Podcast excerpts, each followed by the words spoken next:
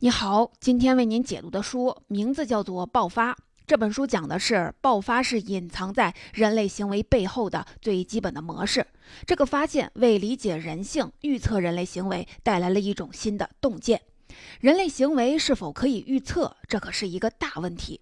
对这个问题的解答分成了两大派别。一个派别就是黑天鹅派，这一派的人普遍认为人类的行为是随机的，世界上充满着不确定的小概率事件，所以人类的行为是不可以预测的，生活需要掌握随机的智慧。而另一派就是爆发派。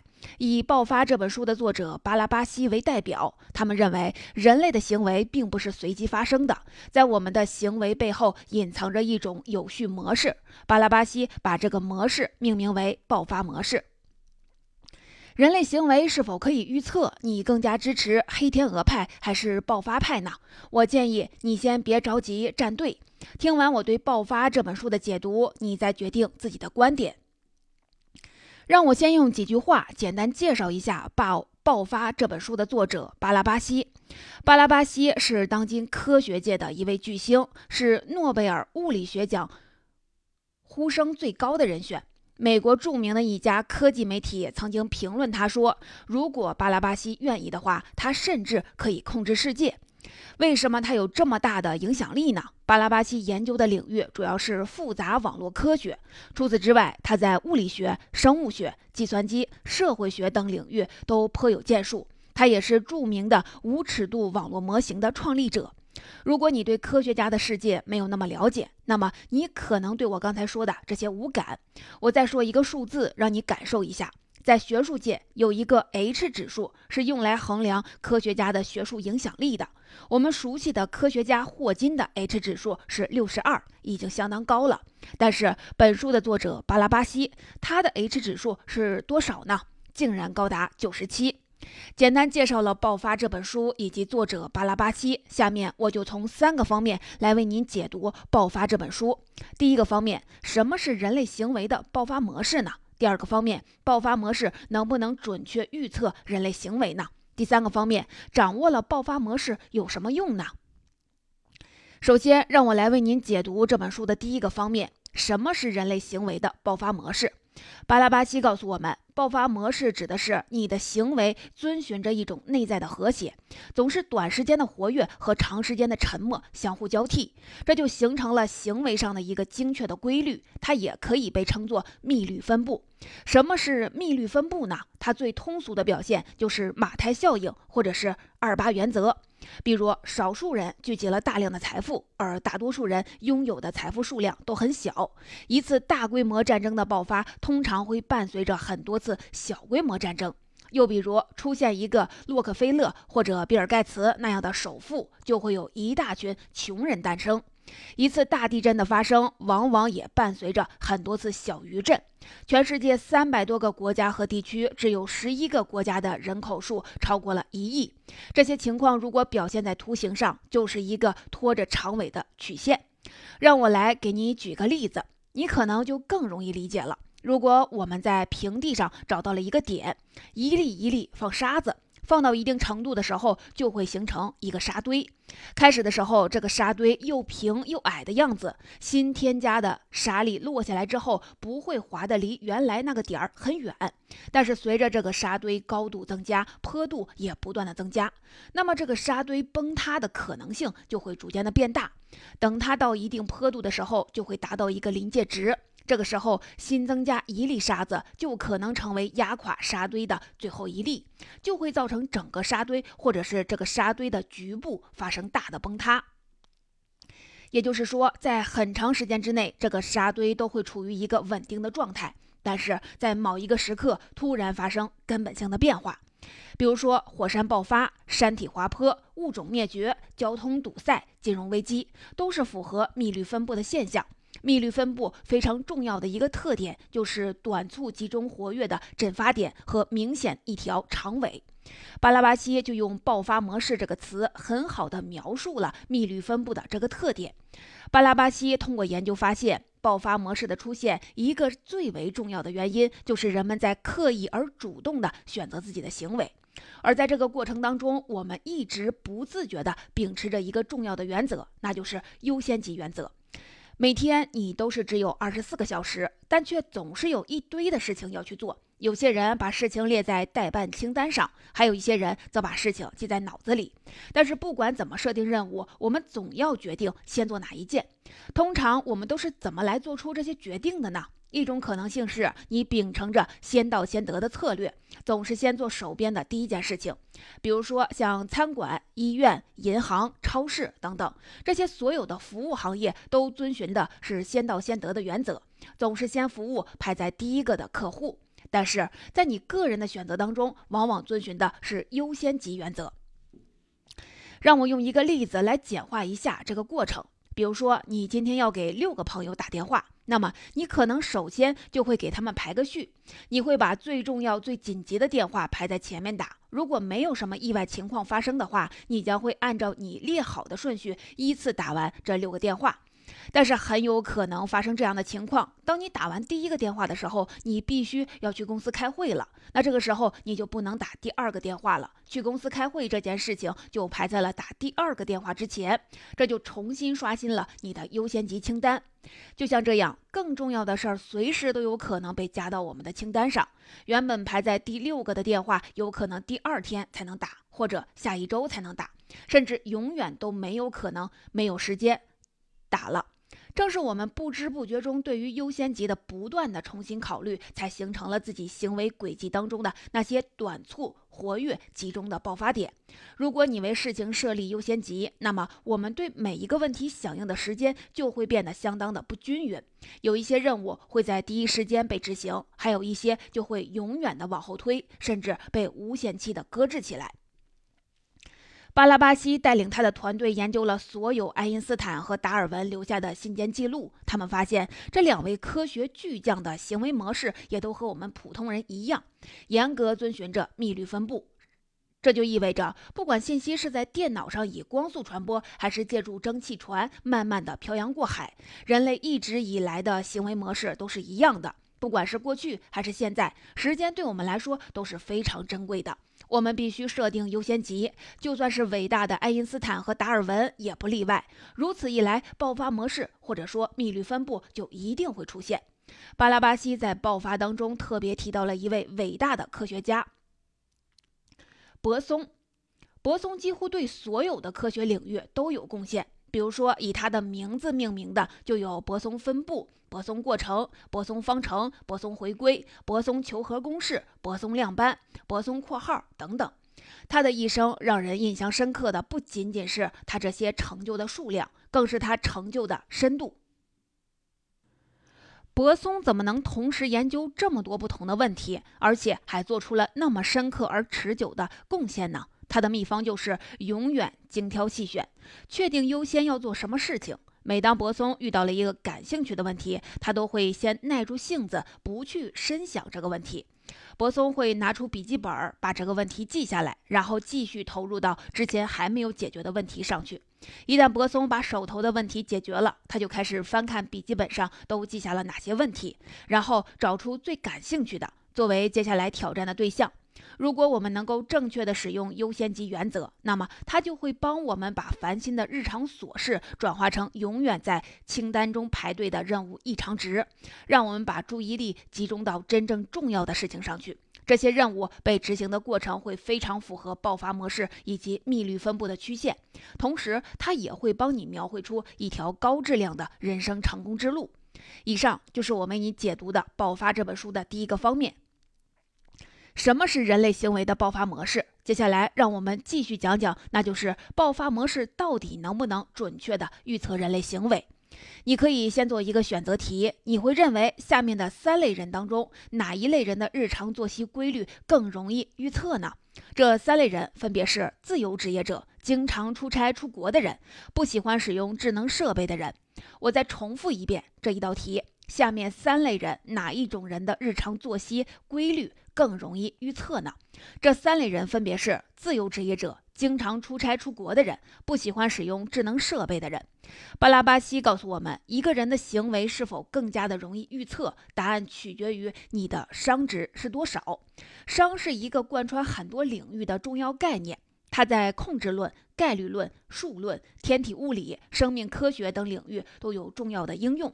统一来说，指的就是体系的混乱程度，在不同学科中也有引申出。更为具体的应用和不同的定义，我来举一个例子：如果你的每个工作日都是上午八点到公司，中午在公司餐厅吃午饭，然后下午六点左右回家，并且在家里一直待到第二天早上，周而复始的就是这样生活，那么你的行踪就没有什么秘密可言了。我们可以说，你的商值就是零，你的行踪百分之一百可以被预测。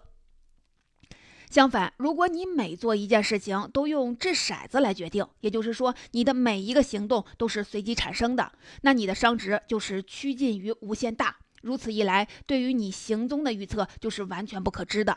如果我想知道你有多好预测，我必须先知道你的商值。如果知道你的商值，我就能算出你最大可预测性到底是多少。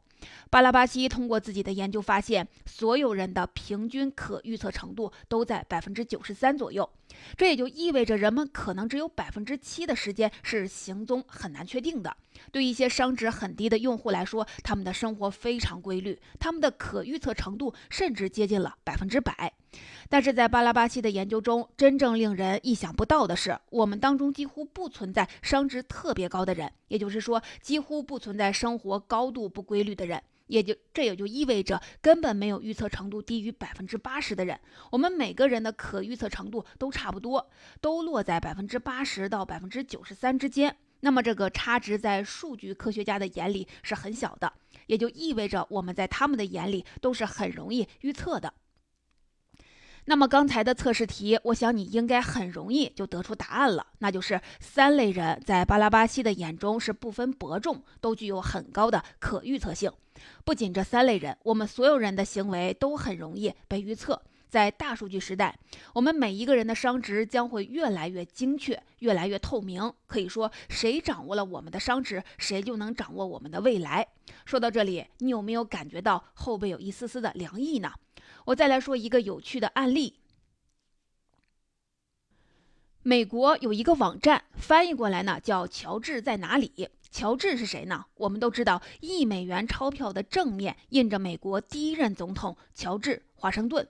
所以这个网站的意思就是一美元的钞票在哪里？这个网站到底要干什么呢？它让人们做一个游戏，你在这个网站上输入一张一美元钞票的序列号以及你所在地的邮政编码，网站就很快会标示出目前这张钞票的位置，然后你在这张钞票上写上或者是印上。这个网址，把它给花出去，拿到这张一美元，并且看到这个网址的人，很有可能会出于好奇打开网站，然后他也输入这张钞票的序列号以及自己所在地的邮编，这样这张一美元钞票的新位置就被标记出来了。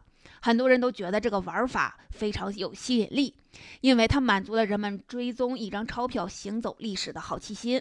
网站会在美国地图上标示出这张钞票以前以及未来到过的所有地方。一张钞票去过的地方越多，点击率就越高。那么，第一个在网站上注册这张钞票的人，就越有可能值得有吹嘘的地方。所以。越来越多的人参与到了这场钞票大旅行当中，研究者就在其中发现了非常有意思的结论，那就是绝大多数的钞票在被标记两周之后，依然会待在距离首次被标记的位置不超过十公里的地方。当然，也会出现一些钞票的异类，这些钞票会在最初的两周过去之后，到达八百公里以外的地方。它们不仅运动的速度比其他的钞票快，运动模型也跟其他钞票有所不同。通过对于钞票运动轨迹的研究，还发现，其实大多数人并没有走远。我们大部分人的生活圈子都非常的小，最多不过十几公里。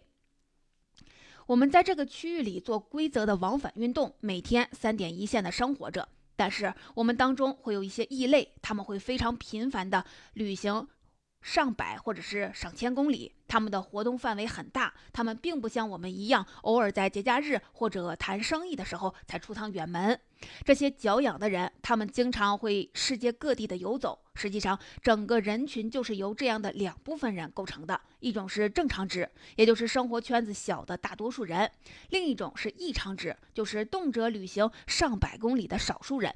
钞票在整个人群的手里运转，就像是一根接力棒，但这是一场奇怪的接力赛。如果这个接力棒在大多数正常人的手里，它就会一在一定区域里来回的运动；但是如果被那些异常值的异类拿到了，想要追上它可就困难了。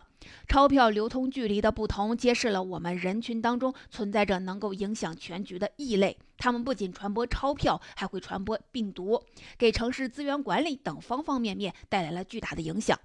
在巴拉巴西看来，人类动力学的最重要的结论就是：当我们把生活数字化、公式化或者模型化的时候，就会发现，其实每一个人都非常的相似。虽然作为独立独特的个体，你可能还没有准备好接受在行为预测上这么高的相似性，但坦白地说，你确实在遵循着爆发模式。你会做那些对你最有利的事儿，而且会在你力所能及并且最方便的时候完成它。虽然我们在人生中遇到的人和事儿大相径庭，但是我们身处生命之河的方式却是一样的。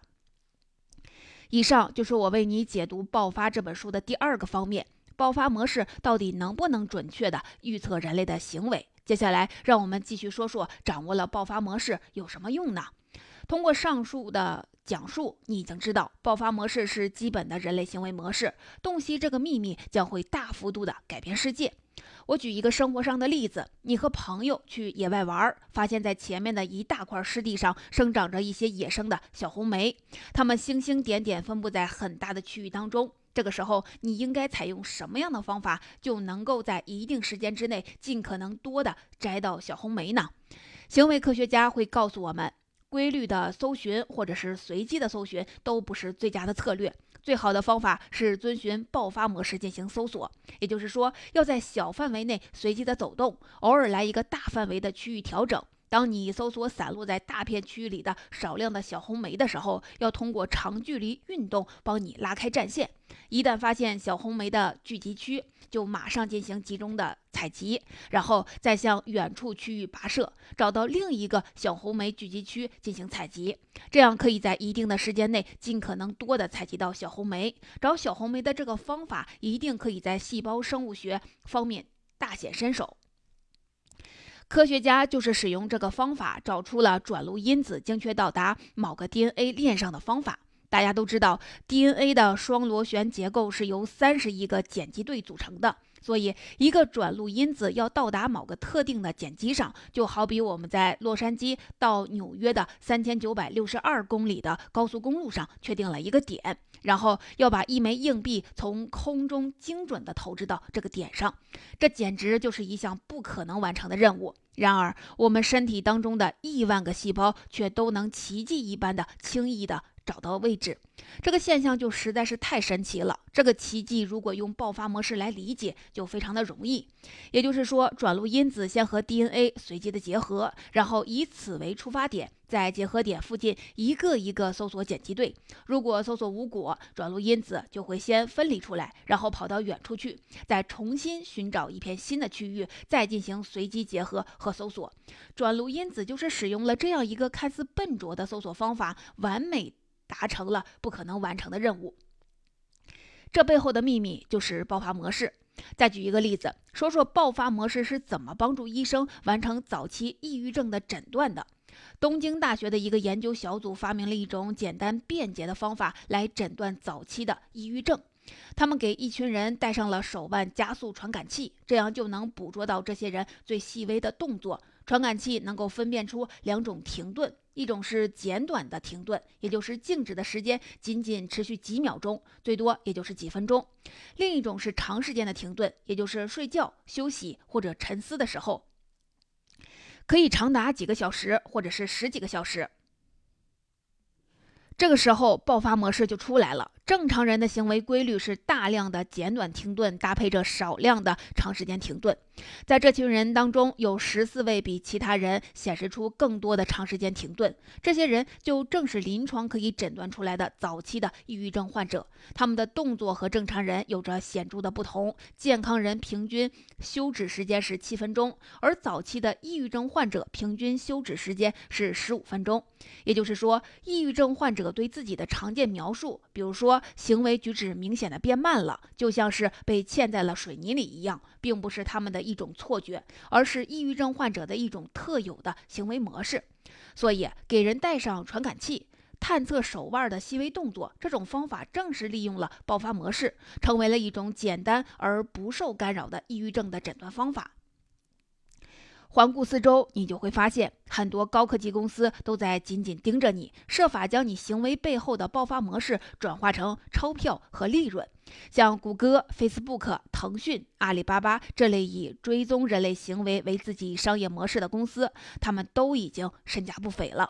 在未来的商业竞争中，谁掌握了关于我们未来行为的信息，谁就能从中获得最大的利益。对于很多的自然现象，我们始终相信它是能够被我们理解、量化和预测的，也会被我们掌握的越来越好。而一旦涉及到对于我们自己行为的探索，大多数人就会掉入一个习惯性的思维定式里面，那就是遇到无法理解的事情的时候，我们就会以为那是偶然的、不可预测的。可是巴拉巴西通过自己研究告诉我们，这种思维定式就是阻碍人类预知自身未来的一个重要的障碍。我们应该抱着对探索自然规律一样的热情来拥抱人类社会和人类历史中蕴藏的规律。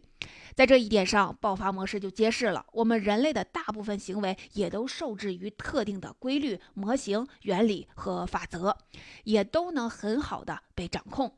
以上就是我为您解读这本书的第三个方面，掌握了爆发模式到底有什么用？总结，让我们来回顾一下今天为您讲述的内容。我为您解读的第一个方面告诉你，人类行为爆发模式是一种内在的精确的规律，揭示了我们行为总是在短时间的活跃和长时间的沉默当中相互交替。我们的行为呈现的特征常常是在。不是在爆发中爆发，就是在沉默中沉默。爆发后容易再爆发，沉默后容易再沉默。我解读的第二个方面告诉你，爆发模式可以准确地预测人类行为。我们绝大多数人可以被预测的准确程度将会落在百分之八十到百分之九十三之间。虽然每个人之间有很多的不同，但我们的可预测程度都差不多。所谓的异类和正常人之间的可预测大约只有百分之十的差别。从数据科学家的角度来看，似乎并不存在真正的异类。如此说来，我们每一个人的差别都很小，行为都很容易被预测。我为您解读的第三个方面，告诉我们掌握了爆发模式有什么用。巴拉巴西认为。对于爆发模式和人类动力学的研究将会大幅度改变人类社会的发展。科学家可以用这个洞察做出很多有意义的研究。另一方面，在商业利益的驱使下，那些将人类行为量化的工具都在飞速的发展。他们将精准的预测我们生活的方方面面。在未来的商业竞争中，谁掌握了关于我们未来行为的信息，谁就能从中获得最大的利益。